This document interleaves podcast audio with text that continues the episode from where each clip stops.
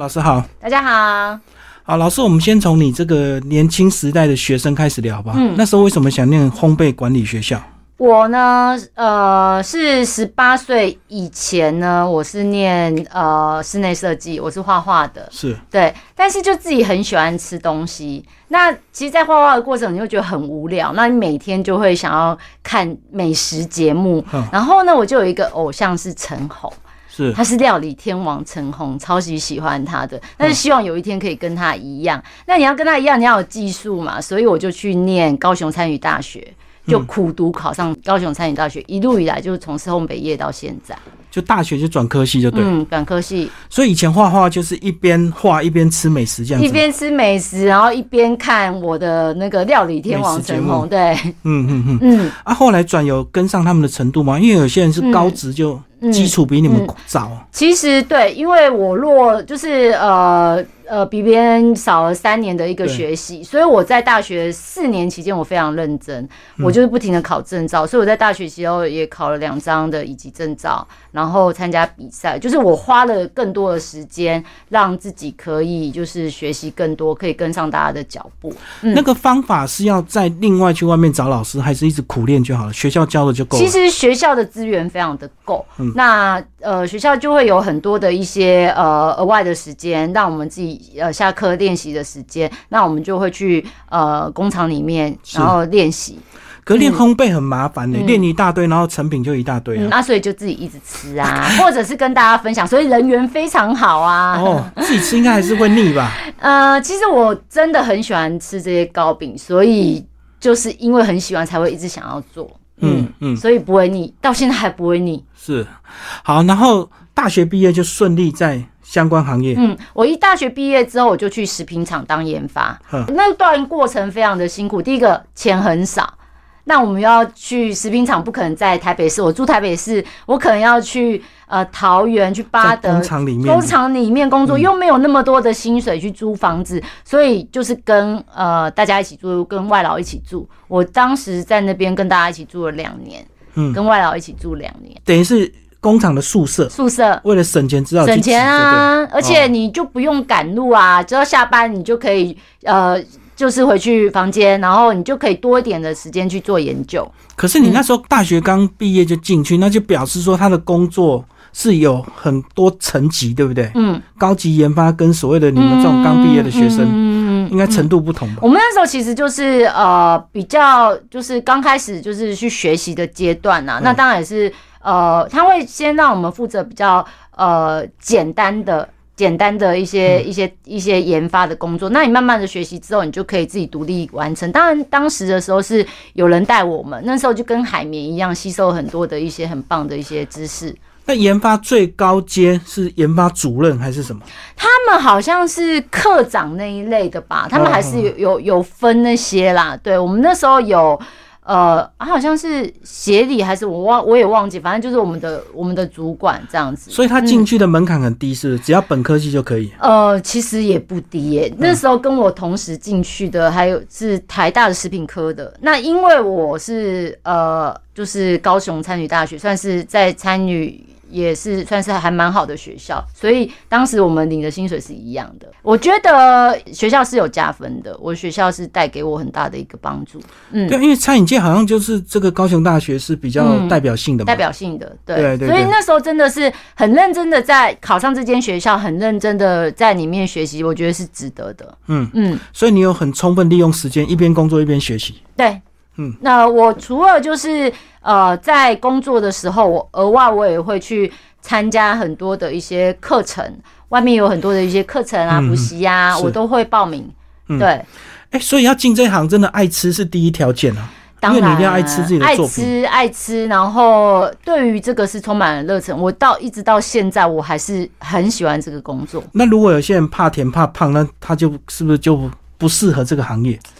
你总不能做一大堆就送别人吃，然后自己都不尝你的。自己一定要吃，一定要热爱你自己的产品。像我我自己开店，我的东西我也是每天吃，一定要吃。但是我们都会有办法让自己瘦回来，就是我就晚上的时候我会节制一些。你不可能我只尝一口，不像你每天每天把这些东西吃光光了。我研发的东西我就尝一下。就试味道就试味道，对，然后或者是我会找很多的朋友一起来帮我试。你说每天都要吃，是因为他每天烘焙出来的东西都可能会有变数，是吧？啊，因为我们现在我不可能自己下去做，我们有师傅下去做，那我一定要为这些产品做把关。嗯，所以我每天要尝一下，看一下品质啊如何啊，不可能把它吞下去啊，就是尝一下，然后可能就是分给分享给别人。老板基本的责任就一定要啊，不能过度相信店长。嗯嗯嗯，这很重要。好，你说你做两年，嗯，就决定离开，那时候是什么时间点？呃，其实啊，每一个公司你做了之后，你会发现，哎，好像该学的、该成长的都已经职业倦怠，对，倦怠了。那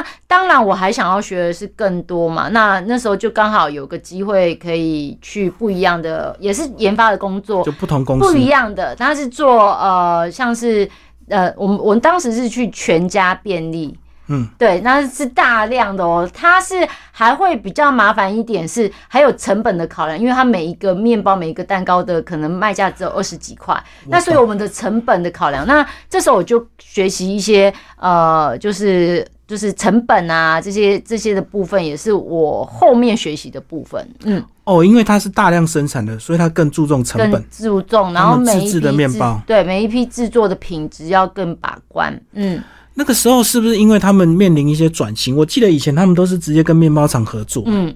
后来才慢慢开始有很多自己的产品，自己的自己的对，这样子品质会更稳定啊。因为人家合作，其实你不不不是长期在那边嘛，那品质上面那一直在做调整。所以我也在那个呃全家的研发也做了一年左右。嗯嗯，好，那中间一定又跳过很多公司。那后来的这个创业的点是哪时候？呃，我最后。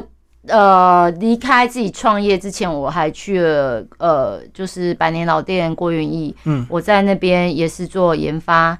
那呃，那时候是因为代表公司去参加一个比赛，是那第一届的凤梨酥文化节的比赛。那在这个过程中，其实学习到非常多，花了很多的时间，也发挥我的创意，学的非常的多。那呃，刚好刚好那时候比赛得了第三名，那时候的第一名是嘉德。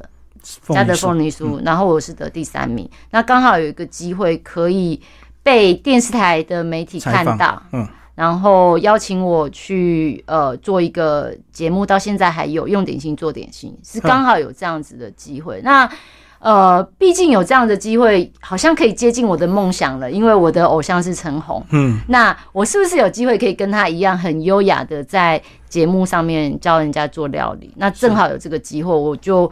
决定去做这件事情，嗯，我就放下我身边的工现现现有的工作，然后去玩圆梦，就创业，就对。对，你最后能够在郭元玉，就是表示你那时候的经验各方面都到一个等级了嘛？嗯嗯嗯，那职务应该也比较高了，还不错。对，那时候我记得我二十几岁的薪水来讲啊，就有差不多四万多块哦，以研发，然后那时候那么多年前算还可以了，对，就稳定。可是刚好有。一个节目的机会，有这个节目，但是呃，大家都知道做节目是不赚钱的，那个真的就是梦想。对，那为什么我要创业？因为我要圆我的梦，要这样才能持续我我才可以圆梦，我一定要创业，我要支撑我的梦想嘛。对，所以我就是开开一间店，专门卖凤梨酥、卖伴手礼。嗯，可是那时候节目的录制跟你的本来工作不能够兼顾吗？因为。呃，毕竟这是百年老店，那他不可能说让我一天到晚在外面很自由，对，很自由。那再加上呃，录影的时间可能是周一到周五的其中之一，上班时间就对。对，那呃，我们上班时间我怎么可能就说我要去录影？这也不大可能嘛。哦，对对对对对，所以就要只好抉择。嗯，就抉择啦。我就想说，哎，刚好有这样子的机会，我想要把握住。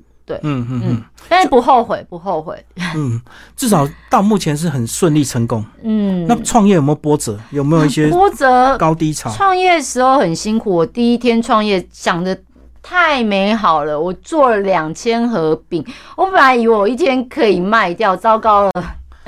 两千盒饼我怎么卖掉？我一天营业额才八百块钱而已。哦，那时候是因为你有比赛的光环，嗯，所以你哦，我是自信自信满满的啊，想的很美好。拜托，我只要一说我这是得奖作品，一定就是两千盒，一天一定扫光光。不对啊，一天才八百块钱。嗯，所以很多人问我说要不要去比赛。我我觉得比赛不是带给你生意，比赛是带给自己成长进步。那生意还来讲的话，还是要大家还是会看价钱。现在觉得卖东西，人家还是会考量到价格，然后 CP 值耐不耐吃，送礼好不好看。嗯，对。可是你一个人怎么样做两千盒的凤梨酥？那时候是找一大堆。我们对我那时候就是呃，有一群的朋友，然后全家人大家一起就是一起。就是做下去这样子，嗯，因为那时候也想，过年期间怎么可能忘记啊？怎么可能卖不掉啊？对，而且凤梨酥有时间的，有时效性，所以我那时候就会很着急，开始想办法。然后我们就是啊，你刚开始创业，人家不晓得你，即使你说你得奖，人家还是不认识你啊。那我们就是给大家试吃啊，然后把价钱做调整，压低一点，对，压低一点。那呃，很顺利啊，就是。在一个月的时候就营收破百万，嗯嗯，所以策略是有成功，有成功就是要找方法。我们会调整价钱，因为当时就是想的很美好，这个得奖怎么能够太便宜呢？好，怎么这价钱要拉高？对，要拉高。好，然后呃，品质要怎么样哦？那当然，我们那时候我那时候开店的地方是在庙那边，嗯，好，那在庙那边大家来这边。我是在综合的红炉地来这边求财的，这边拜拜的，一般顺便买凤梨酥，对对，顺便买，然后再加上啊，我都来求财，我是有多厚呀？我怎么会这么有钱？不可能嘛！那大家就是顺便买，那价钱也不会平价就好了，平价啦，平价平价。那我们当然就是刚开始用广告的价格，嗯。而且我觉得你一开始创业应该会。砸大钱去重成本，对不对？就是哦，我什么东西都要用用好的，因为要口碑嘛。对对对对对。就发现价钱拉不上去。对，就是在庙里面做生意啊，你只他们几乎都是买一百块钱以内的商品，哎，顺便嘛。对，顺便对。那我们之后也把内容物调整，我的包装也不用用到这么好的盒子。我以前的那个盒子啊，一个盒子光盒子的成本就要七八十块。那我们就会用比较简单环保的一个包装，因为大家就是真的来拜拜的。嗯所以本来你的策略是走高档的礼盒路线，嗯所以什么都要贵就对。都是要贵，都是要好。因为我以前是在那些呃很有品牌的公司上班啊，我看到的东西都是要很有质感的啊。嗯，对啊。那你要经过了没有生意那个阶段，你就是会妥协。嗯，那后来创业到现在，你店面调整过几次？换过几个地点？呃，我现在这个是第三个地点。嗯嗯，我之后也离开庙里面做生意了，因为呃，我还是想要我的东西是更有质感的。我并不是说呃庙不好，只是说你没有办法让自己想要。想要的东西做到你的目标，对目标群众就是不同了，嗯，不一样。那后面的话，我比较想要做的是一些企业的订单，像是我们当时有做到福特汽车，然后台湾人寿这种订单量就很大，它不可能就是那种很简陋的包装，甚至我们的包装，我们还有跟呃，就是得奖的名师去合作，我们有得去德国。比赛红点设计奖，我们都有把包装做各方面的一个提升。嗯，可是要打入企业，它单这么大，它当然就审核非常严格。对，所以我的所有东西都会送检验。嗯，对，SGS 检验。对，然后还要安排你去那边试吃，然后还要去介绍，介绍，然后提供报告。对，那呃，我觉得这个是一个还蛮不错的一个经验呐。虽然说，哎。不会想象中赚很多的钱，但是我可以接到上万盒的订单，好几次接到这种上万盒的订单，我觉得真的是真的是一个很棒的一一个成就感。就原物料可以流通，对，就 至少不用囤在那里。对，然后让那么多人认识我的产品，对，嗯。可是你这样走到今天，回头再看这么多婆婆妈妈网路，然后做一些团购，是不是会觉得有点辛苦啊？你怎么看这个生态？因为我知道很多。兼职的妈妈想要多赚点钱，就会跟你们学一些课程，然后就去接单。我现在也有很多这样子的一些学生嘛。其实我当时也是这样子开始，我的第一台过来的。我第一台搅拌机是我就是接订单啊，爸爸妈妈的朋友啊，他们中秋节啊，哦，都会跟我订订订单嘛，哦，订捧场买。我是这样子才赚到我第一台搅拌机，到现在还还在用。在用。对，那这些婆婆妈妈，她当然。譬如说他雇小孩，或者是说，哎，他的薪水真的没有很多，那他想要有多一笔收入，那所以就会跟我们报名上课。那我也很愿意教，因为我是确实有一个成功的店跟大家分享。可是这么多人进入这个生态，那是不是他们就会陷入所谓的杀价竞争呢？嗯，因为大家都在网络比价钱了，不像以前可能还有实体店面可以。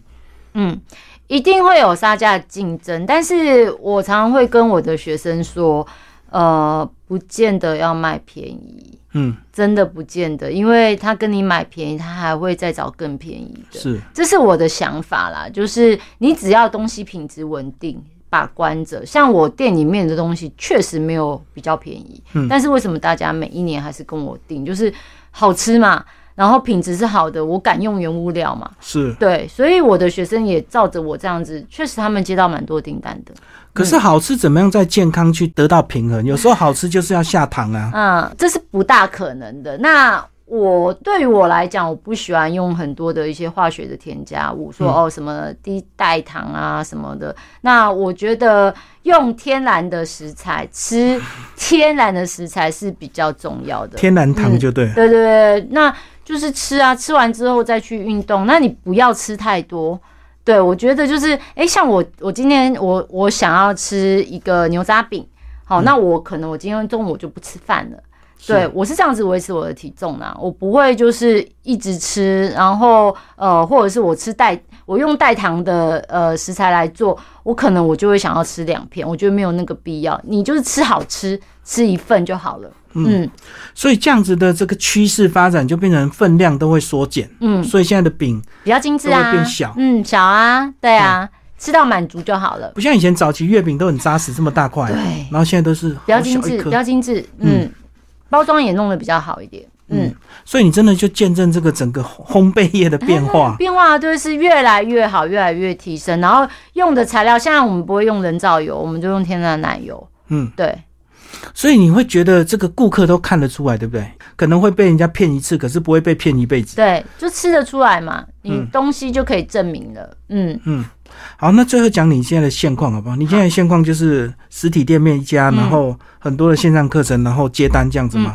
呃，其实我店里面的生意是很稳定的。那但是呃，我疫情之前，我常常的工作就是跑到世界各地去教课。对。对，那甚至去寄福，然后甚至去像马来西亚、香港啊，然后大陆常常常常出国。那疫情发生了之后就没有办法出国。那为什么会开线上课？也是海外学生给我一个建议，就是他们说他们很想要上我的课。那也有很多是因为疫情，因为那时候国外很严重，他们因为上我的课，然后可以在家里面接订单。是对，那我就。去年的时候专心的做这一块，嗯，对我就是准备一个摄影棚，然后拍很多的线上课，专门教大家创业的。嗯，可是，一般的品相网络的免费影片都看得到，所以你就一直研发新的东西吗？嗯，呃，其实我自己也有做烘焙节目啦。嗯，这个东西就是很简短，我并不是说我的我自己的烘焙节目是做不出来，很多人只是因因为我呃让他们。接触烘焙的，对我的那个节目，呃，但是节目就只有半个小时，教的有限，嗯，对。那我们的呃线上课程是真的就是一系列的一个呃。那个创业的课程，然后里面甚至还有教大家怎么样呃包装，怎么样经营，这些都会教到大家更完整，更完整。那个节目就是针对这个品相，而且很多步骤是不是就会省略掉？一定会省略，因为时间就是这么短。那我的线上课我就可以帮他拍的很仔细，是教的很仔细。嗯，那你讲的既然是针对创业，所以等于那种成本评估啊，开店什么都有教，都会教，都会告诉大家。那甚至学生有任何的疑难杂症，也都会问我们东西去哪边买。对，因为我们上节目，我不可能说这个是用什么牌子哦，不方便，不行啊，这是太太广告。但是我们在线上课程的时候，就会直接告诉他，我就是用这个，因为有时候就是一个小诀窍。所以你就是一直在疫情这段时间，就一直在开发所谓的新的线上课程线上课程，然后现在也有一些合作老师。对，我看你随时都还有一些新的品相啊，这个这个新研发的东西，怎然后就有一个新的影片这样。对，就是一个月差不多会有两档的线上课程。所以等于是你自己也一直在研发嘛？一直在研发，这也是我很喜欢做的事情啊。嗯，对。所以这个要当一辈子的烘焙老师，不能用同样的东西一直在卖，一直在教。不行啊，不行啊！但刚好我也很喜欢研发啊，对啊。可是有些人他会坚持他的东西，就就一直卖，一直卖就好了。确实有一些经典的东西，我还是会一直卖，但是人要有进步，所以我一直在呃让自己的产品。呃，更进步。像我今年店里面也有开发一个牛杂，像我卖牛杂饼，那我今年就做一个珍珠奶茶的牛杂饼。哦，有颗粒。哎，对，有颗粒的，因为。那个珍珠奶茶真的就是红到全世界。那我们今年做一个呃珍珠奶茶的一个口味，也很受欢迎啊。我知道很多人都会用什么珍珠奶茶去下料，对。可是怎么样维持它的 Q 感，这个就是技巧，对不对？这个也是花很多的时间跟厂商一起研发。对啊，我看到还有什么珍珠包子啊、珍珠披萨，都有。所以不是把它煮熟丢下去就好了。哦，千万不可以用那个你一般喝珍珠奶茶的那个珍珠来做我们的糖果。所以你试过很多很多非常多，品牌是不是？嗯，然后呃，就是跟厂商原本我们自己做，但是之后我们就请人家帮我们代工那个软糖的部分。嗯嗯，配方要调整，配方调整，然后修正过是我要的，嗯，所以这个就是商业机密，商业机密，对呀，只有来我们店里面才买得到。所以研发到底是重速度还是重质量？你觉得？因为有时候速度很快，就要趁时事或趁新闻、趁热度，赶快推出。可是有些人会研发搞个三年。觉得重质量，像我去年店里面做珍珠系列的时候，会发现很夯，但是你会发现。呃，做不出来，我就把它，我就放弃掉，我就才开卖一两天，我就放弃掉。是赶不及，就是那个珍珠，我们做时间赶不及。嗯嗯嗯，那我就情愿我可以舍弃，我会舍弃掉。那我就花了一年的时间跟厂商把这个东西调整修正，然后把它做到可以量化。哦，我懂。嗯，然后我的学生也可以因为这个而接单。嗯嗯，我可以把东西，我拍线上课，我就拍拍屁股走了啊。好，你做不出来，那是我就可以说哦，那就是你人要请多啊，不是这样子的。我一定要帮他们想办法，因为也是帮我自己解决问题。赶不上的话，还是要忍痛。没错，我就是这一年我就不卖，一堆人在问我，我就是不卖。那我就花一年的时间把我要的一个口感做出来，然后让它可以量化。嗯嗯，所以还有厂商关系要经营哎。要啊，不是只有自己买买原物料自己做就好。要啊，而且我们要有囤货压力啊，因为我一次要自己独归的东西，我一次要交的量非常可怕。哇，那讲到囤货，那今年不是你就很痛嘛？那个原物料一直涨，通货膨胀，原料一直涨，但是我们价钱涨，店里面的只有微调而已啊，不可能不调，不调下去，我们真的大家也很辛苦。嗯，对啊，可是没办法完全反应嘛，对不对？涨太多，客人会笑。对，但是但是。真的就是厂商涨了，那我觉得我的客人都还蛮能够接受。他去买肉也涨，买米也涨，怎么可能买这些糕饼是不涨？不可能啊！嗯，大家都可以接受啦。好，我们最后来讲书好不好？你个人也出了好几本书，大概都是什么时机点才会出一本书？就是出版社问你就写这样子吗？我我其实已经有一段时间不出书了，因为出一一本书真的真的是要卖了自己的命嗯。真的非常的辛苦。我记得我曾经有一年啊，一年出三本书，疯了！我这辈子再也不会做这样子的事。年轻会比较拼，是吧？啊，对对对对那时候只是想要把自己研发的东西留作一个纪念。对，有人拍美美的，真的不会想要赚钱。其实我很多事情，像我呃录影参加节目，我也没有想过他要赚钱这件事情，出书也没有，我只想有一个纪念，然后几年之后看到自己很开心这样子。对对对，对我当时是这样。那都是做一些自己研发的东西，跟呃自己拿手的伴手礼为主，就自己开心就对了。因为出书就本来就很难赚到钱嘛。可是年轻的烘焙师一定要挑战一下，对不对？要挑战一下，就是留作一个纪念。起码你今天去逛成品的时候看到杜佳颖，然后今天起码去图书馆，哎，去还可以看到自己的书，就觉得很有成就感。那也希望可以帮书商赚到钱呐。对。好，那最后呢，这个很多人来跟着你学课程，嗯，然后你都。一开始的心态是不是一定要建议他们一定要有一个比较健康的心态？嗯，就是这种接单不可能赚快钱，对不对？对。如果赚快钱，你就要用黑心食品了。哦，对，其实呃，我一直以来给学生的一个观念，他们常问我说：“我可不可以换？我奶油很贵，我可不可以换酥油？替换一下便宜。替换，替换，替换。”我就说：“你先用我给你的，因为这都是黄金比例，我店里面的配方。好，那你让你的客户，你把这个呃广告费省起来，你用这些食材就去可以做这些广告，让他们喜欢这个东西。你不要先把成本压下，但是人家不接受，不要。我会给他们这样的观念，但是呃，我对学生很好一点，我也会帮他们买到好便宜的材料，因为我自己会囤货。哦，因为你的量够大，我量够大，我可以跟厂商谈到好的价格，所以我的学生几乎买到的几乎都流血价。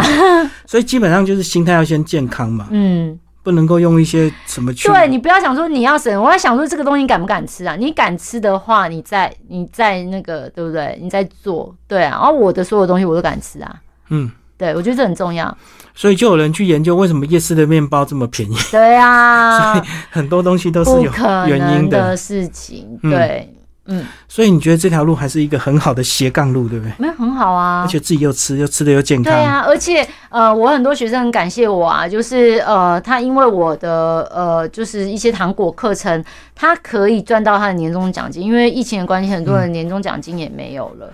那如果学生觉得到一个程度，他想开实体店面，嗯，你会建议他吗？我觉得当然是建议啊，因为我自己也开店啊，对啊。那呃，我觉得不管成功或失败，都是一个很棒，因为我也不是刚开始就成功的，嗯，对。那我觉得就一一定是支持他，然后可以我我可以做到，就是帮他省下很多的一走冤枉路，然后省下一些用，就是花呃。就是不会让他们多花钱啊，嗯，就是起跑线可以往前一点，对，但是最后会不会成功，还是要靠自己。我会跟他们分享我当时的遇到的一些状况，嗯，对，我觉得这是这个是我愿意做的。有些老师都建议学生不要 搞实体，真的，因为他可能有一些惨痛的经验。我觉得实体店，呃，有机会的话还是可以开的，就看你的点，你的成本在哪边。我觉得。嗯，不要去阻止人家做任何事情，即使他是失败的，我觉得那也是一个经验。成功失败都是宝贵的经验。对啊，所以不要去阻止人家的梦。对，搞不好他真的可以做的很成功。他很成功，他也会感谢我们。好，最后老师讲一下你的那个录影节目，好不好？现在你说还持续到现在二十年了。对，二十年，在明视的一个节目叫《用点心做点心》，然后呃，很多的烘焙老师都会去参加。我是当来宾，我当时是呃唯一呃一个女师傅在那边。对，哦，所以它是个常态节目，然后会一直找你们这个对对烘焙。那料理有吗？料理就没有，因为它就是用点心做，你全部都是烘焙呃烘焙的部分。对。所以等于你是长期来宾，对，长期来宾到现在，对对对对对，已经十几年了，都已经不晓得自己还可以录什么。哎，你现在有回头看你二十年前的录影画面吗？有啊，就觉得自己讲话怎么那么呆，可至少年轻貌美。对，哎，好像也没有变太多啦，就是起码对，起码体型啊各方面，我觉得有节目的一个优点就是我会随时注意自己的身形。对你对自己的外表有一定的要求，因为常常要看嘛。没错，没错，对。所以有时候真的烘焙师还是要搞搞自媒体，你就会不会太放纵。对，没错。但是现在很厉害，有美肌呀。哦。可是你如果真的很胖，也修不修不好修，不好修。对啊。对啊，对啊，还是要自我要求。对啊，所以这也是我一直。参加节目的原因，哎，好像可以让自己有一点要求，嗯，会节制一点。那如果有些人用网络卖，他不露脸，他就可能过度。没错，没错。嗯，好，谢谢我们的杜老师为我们介绍他的烘焙人生，谢谢，谢谢。